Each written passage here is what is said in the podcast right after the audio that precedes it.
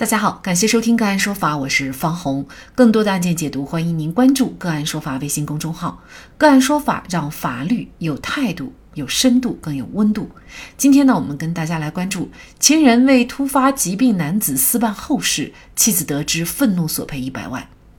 北京西城已婚男子在外地突发疾病，情人没有通知他的家属，私自以妻子的身份决定救治方案。并在男子死后擅自给男子办理了后事。事后，男子妻子得知以后，先是报警，未果的情况下，又以侵犯配偶权为由，一纸诉状将情人告上法庭，要求赔偿一百万的精神损失费。裁判文书显示，北京西城的五旬男子徐某和段某呢是夫妻关系，婚后育有一个孩子。二零二一年的九月。一名余姓的女子突然告诉段某说，段某的丈夫徐某已经在一个月前病故了，她想将段某的遗物交给他。随后，双方办理了物品交接清单。过程当中，于某要求段某必须找好安葬的地方，才能把徐某的骨灰交给段某。段某考虑到儿子还在国外，等儿子回国以后再找地方。怎料等儿子回来以后，就再也联系不上于某了。段某无奈之下报警，连续于某未果的情况下，和公婆儿子一起以侵犯配偶权为由，一纸诉状将情人告上法庭，要求赔偿一百万的精神损失费。法庭上，段某称，在丈夫徐某死亡以后，才得知于某和徐某之间存在不正当的男女关系。他认为，于某不仅破坏了他的家庭，而且在徐某在外地突发疾病的时候，没有通知他，私自决定救治方案，擅自处置并火化徐某的遗体，侵犯了其作为配偶的知情权、对治疗方案选择权以及遗体告别权、对遗体的处置权和保护权等权利，并给其精神。造成了极大大的伤害。面对段某的控诉，于某选择回避。而因诉讼当中，法院多次传唤于某，于某均无正当理由拒不到庭参加诉讼，法院依法视为放弃答辩、质证等诉讼权利。本案当中，于某到底会承担怎样的责任？就这相关的法律问题，今天呢，我们就邀请北京市康达律师事务所婚姻家事律师、ACT 心理咨询师，有着六年北京法院工作经历、一千件以上案件实操经验的张佳佳律师，和我们一起来聊一下。张律师您好，您好，好，非常感谢张律师哈。嗯，那么于某他在整个的过程当中哈，呃，比如说您觉得他的行为在法哪方面是呃存在过错的呢？嗯，好的。嗯，两方面吧，因为从大的我们的法律规定上，哈，民法典我们第八条也规定，民事主体从事民事活动呢，不得违反法律，也不得违反啊违背公序良俗。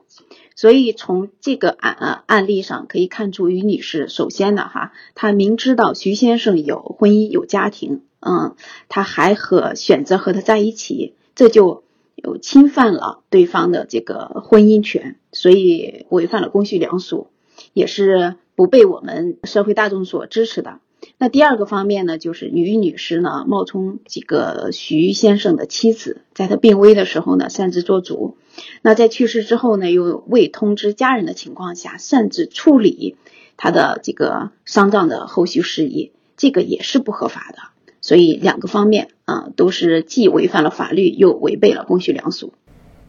那比如说，作为这个呃徐某的家属哈，那么他们具体在什么权利上呃受到了侵害了呢？首先，我们的婚姻家庭受到法律的保护，我们国家是实行这个一夫一妻制的男女平等的婚姻制度。所以，于女士的行为呢，其实她破坏了，就是呃段女士哈。这个婚姻家庭侵犯了他的配偶权，违反了违反了公序良俗，呃，这是从家庭婚姻家庭方面，那给予家庭关系呢产生的身份权利也是受到法律保护的，那给予身份关系产生的这个人格权也是受到法律保护的，任何组织和个人都不得侵犯。那徐先生的妻子、他的孩子、他的父母。才是徐先生的近亲属，所以他们在徐先生病重的时候给予家庭关系、给予亲属关系，他是享有这个徐先生治病的知情权、参与权以及决策权的。那在徐先生去世之后，他的家人呢，也是给予这个家庭身份关系、家属关系、家属权利呢，他是享有这个后续续的这个丧葬事宜的这个处理权的。于女士的行为呢，她就侵害了家属对于徐先生这个患病的治疗方案以及后事的执行权、参与权，甚至决定权。甚至导致了最后一面都没有见到，也剥夺了他们之间的伦理亲情，所以是侵害了他们这些身份关系的一个权益。那像这种情况下，于女士她呃，既然有过错，也侵犯了就是家人包括死者的一些权利的话，那么他承担的责任要怎么来衡量，又承担怎样的责任呢？这个其实他侵害的是伦理亲情，侵害的是配偶权，侵害的是给予家庭关系的家人的这个亲属权，包括这个最后一面的这种丧葬事宜的这种知情权、参与权、决策权。其实他对徐先生的家人，也就是段女士，她和家人来说是一种严重的侵害伦理的，他会对他们造成严重的精神的痛苦。尤其是我们几个呃这个死生哈都是大事儿，那你在最后一面都没见的情况下，而且这所有的事情嗯都没有参与的情况下，可能最后就是活生生的一个人，到最后知道的情况下，只剩下这个一堆那个骨灰了，所以对他们的这个伤害是巨大的。这种伤害呢是精神层面的伤害，那对侵权导导致的这种严重的精神的痛苦，我们法律也是支持的。像这个案件哈，法院呢，他是呃最终判令于女士她要赔偿呢，呃段女士等人，也就是徐先生的家属呢，是二十万块钱的精神抚恤金。呃，精神抚恤金二十万，这好似乎在以往的这个精神损害的案例当中，是不是这个数额也算是很高的了？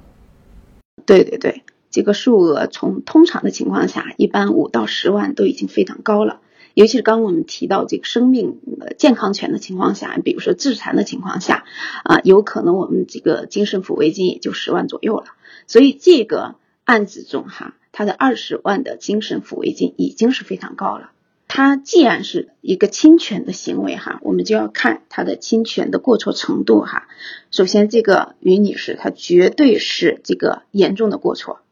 那还有要看这个侵权行为导致的后果。刚我们提到了啊，死生都是大事儿，导致他们的家人和徐先生最后一面都没有见，所以这个后果精神的伤害也是非常大的，所以侵权后果也是很大的。那再考虑到它的影响范围哈，首先它是严重的违反这个公序良俗的，呃，那这个影响这个程度也是很大的，呃，那考虑到就是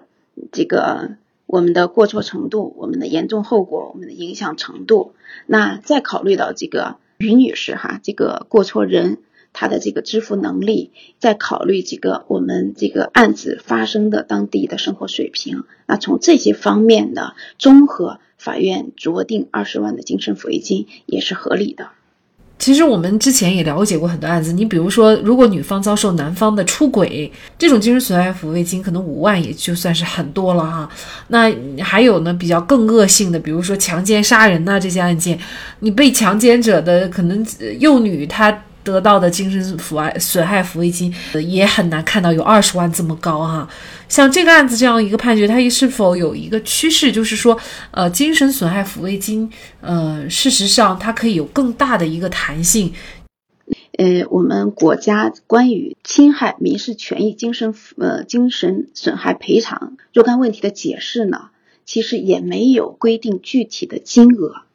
所以我们可以哈，从这个案例上也可以，就是有一个呃这个良性的导向，呃有一个乐观的导向，就是对这些更看重我们这个精神层面的这个伤害，让这个精神伤害的这个后果和对方付出的这个赔偿，它有一个相当性的一个对等的一个。适当的高额的这种赔偿的话，对他们来说也是一个判决结果层面的一个精神的抚慰。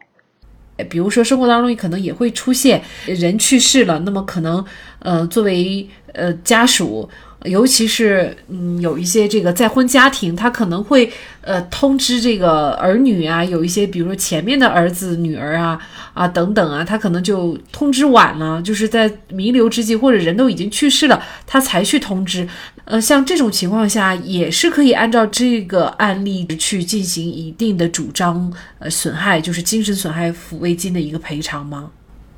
嗯。他要分两种情况哈，但是他没有像这个于女士这种的，他没有权利而去代为行使权利，而去冒充行使权利，对其他家人造成的严重的过错程度，他这么大。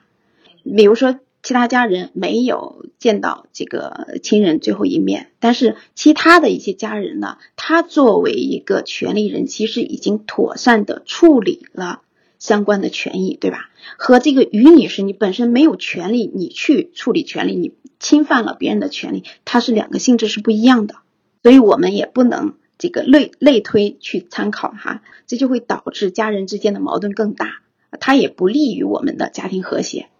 有句话叫“好死比好生更重要”，北京十方园老人心理呵护中心对人死亡时的心态有一个很好的总结。就是很多人在临终的时候是充满恐惧的，而恐惧的背后是孤独，孤独的背后是对爱的渴望，所以临终时的爱和陪伴其实是非常重要的。于女士如果知道这个道理，她应该会意识到自己行为的严重性。好，在这里再一次感谢北京市康达律师事务所婚姻家事律师、ACT 心理咨询师，有着六年北京法院工作经历、一千件以上案件实操经验的张佳佳律师。更多的精彩案件解读，欢迎您继续关注我们个案说法的微信公众号。如果您有相关的法律问题，也可以添加幺五九七四八二七四六七的的微信号向我们进行咨询和交流。感谢您的收听，我们下期节目再见。